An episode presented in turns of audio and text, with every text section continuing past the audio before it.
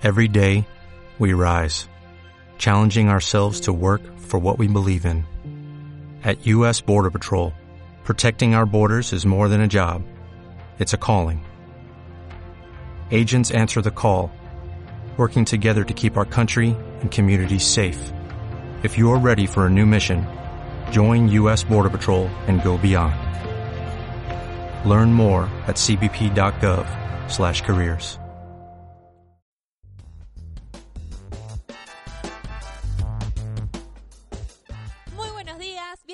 a un nuevo episodio del podcast de estilo para mujeres, el podcast donde hablamos de imagen, de estilo, de moda, de belleza y todo lo relacionado con el mundo de la asesoría de imagen. Mi nombre es Joana Morales, un placer estar nuevamente aquí dando los mejores tips. Como siempre, antes de comenzar con el tema del día, las invito a visitar www.estiloparamujeres.com Allí podrán conocer nuestros cursos de asesoría de imagen, tanto para aprender a asesorarte a vos misma, como también si deseas formarte como asesora de imagen y empezar a trabajar de ello. Eh, y recuerden que hoy es el cierre de inscripción del curso inicial de estilo que es totalmente gratuito. Hoy cierran las inscripciones, ya hay más de 600 inscriptas, no podés quedarte afuera, ya quedan los últimos cupos. No digas que no te avisé. Así que Bien, chicas, hoy toca hablar del perfilado de cejas. Esta temporada se puso muy de moda el servicio de perfilado de cejas, hecho por maquilladoras, y en la mayoría de los lugares están haciendo desastres en las inocentes cejas de las personas.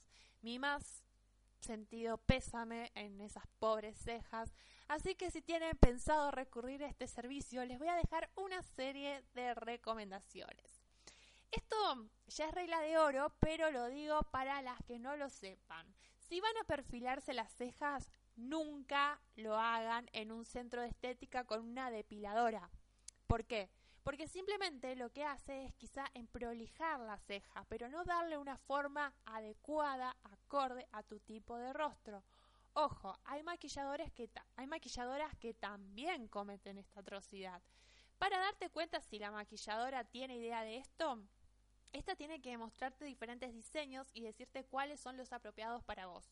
O mejor aún, si hiciste nuestro curso de autoimagen, ya sabrás cuál es tu tipo de rostro y podés consultar a tu asesora asignada cuál es, eh, qué forma te recomienda. Todo eso como primer tip. Ahora lo que veo mucho es la típica ceja dramática, esa que está muy de moda, que es súper marcada, queda muy bien. Sí, sí, queda muy bien, pero queda muy bien en fotos o en videos, no en vivo, no en vivo y en directo les doy fe, porque he visto a, las mismas personas, a las mismas modelos, no voy a dar nombres, pero que en las fotos, en los videos se las ve espectacular. Dije, ay, me enamoré de esas cejas y cuando veo personalmente, oh Dios mío. y les voy a contar eh, cómo surgió este tipo de ceja. Este tipo de ceja surgió para hacerse en producciones de moda, en fotografías, publicidades, etc. Pero por alguna extraña razón, se puso de moda que se le haga a la población media. O sea, uno va a trabajar de día, plena luz, sol del día y una ceja súper marcada. Queda horrible, chicas, porque esto se hace así, ya que cuando se toman fotos o se realizan videos comerciales, em, la luz es diferente que la luz del sol, o sea, la luz artificial. Eh, eh, es distinto el efecto. Además, para la foto, después está Photoshop, se ajusta todo, ¿no? Lo que es em, contraste, luz, brillo. Entonces cuando lo llevan en el día a día se ve súper fake, se ve súper falso. Parece que vienen de viajar en la máquina del tiempo cuando estuvo de moda depilarse toda la ceja y pintarla o tatuarla. ¿Se acuerdan? las que serán de, mi generación se acordarán de, cuando estuvo de moda eso. Era horrible, era horrible, la verdad. Se, se, para las más jovencitas les cuento, se depilaban totalmente las cejas, o sea, no se dejaban ni un pelo y después se lo pintaban o se lo tatuaban. Bueno, eso es lo que parece esta ceja dramática mal hecha eh, que se pone de moda para el día a día y que en realidad estuvo está pensada para producciones muy específicas. Bien, ahora sabiendo todo esto se estarán preguntando entonces cómo hacerse un perfilado de cejas correcto, como manda la ley, como con estilo, con belleza, con glamour. Bien, lo importante es que cuando se cubren los espacios en donde no hay ceja, se haga con un tono más claro que el color de la ceja para que luzca natural.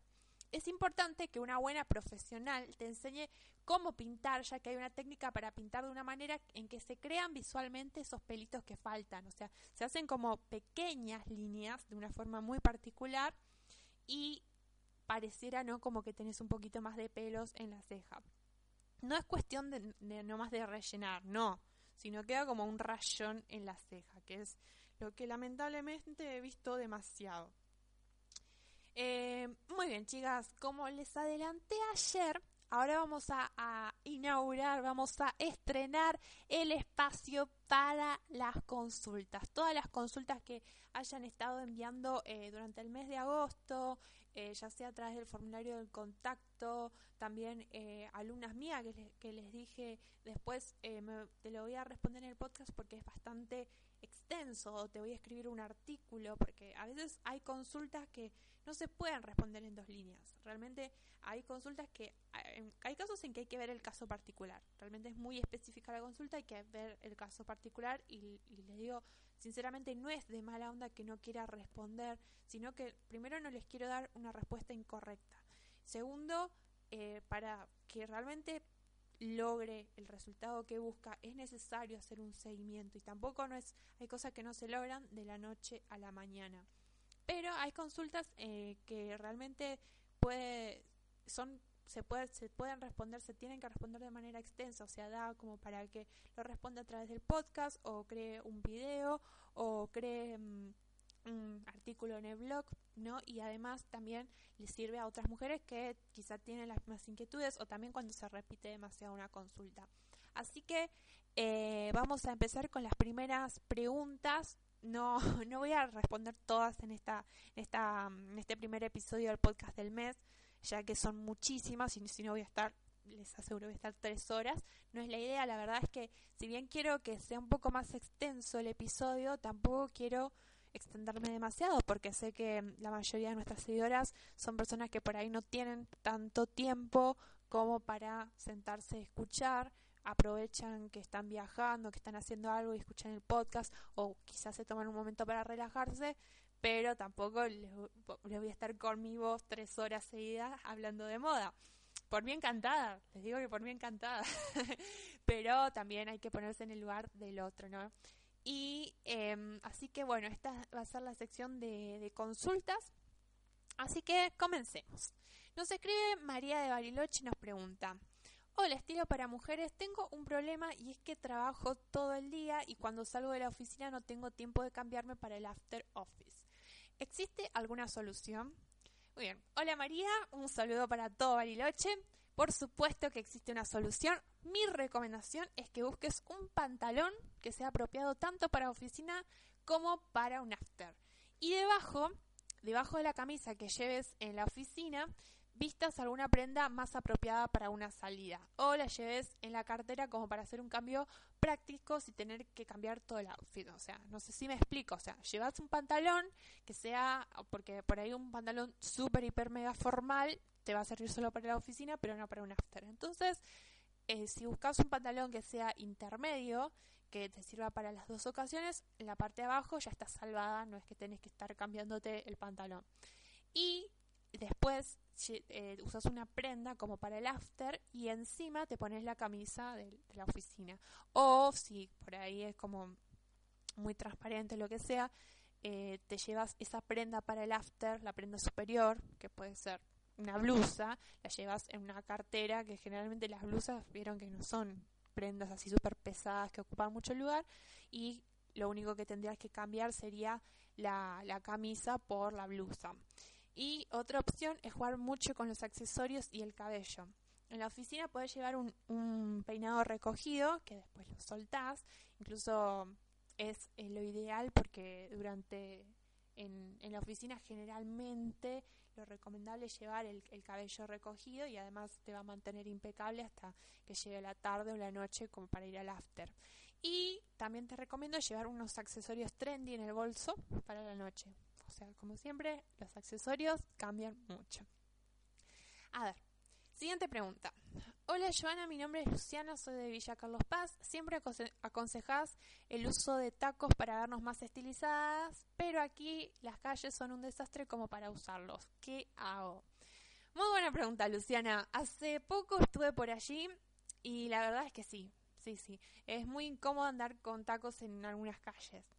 Así que bien, Luciana, recordemos que si bien los tacos nos estilizan, siempre es importante tener presente que todo nuestro conjunto tiene que ser apropiado al contexto. Si en tu caso no puedes usar tacos a diario, los puedes reservar para ocasiones especiales en donde no tengas que caminar por la calle.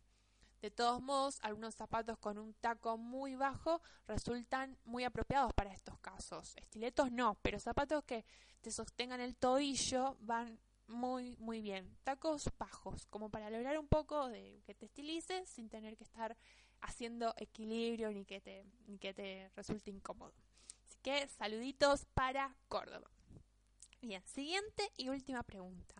Hola, estilo para mujeres. Soy Carla de Rosario. Me encanta el podcast. Te escucho todos los días. Bueno, ahora semanalmente. Eh, mi consulta es si puedo usar una camisa con rayas verticales si tengo el cuerpo de triángulo invertido. Muchas gracias. Espero ansiosa la respuesta. Muchas gracias, Carla. Es muy lindo saber que hay alguien del otro lado. Ahora, con respecto a tu consulta, precisamente hace poco una alumna mía bueno, no tan hace poco, pero la verdad estoy un poco perdida el tiempo. No sé si hace unos días, una hace unos días o hace unas semanas, una alumna mía me preguntó lo mismo. Y la realidad es que el hecho de que sean verticales, las rayas está muy bien, pero, pero no me parece lo más recomendable. Lo ideal es que la prenda superior sea lo más lisa posible para no llevar la atención a esa zona. Así que te diría que busques otra opción.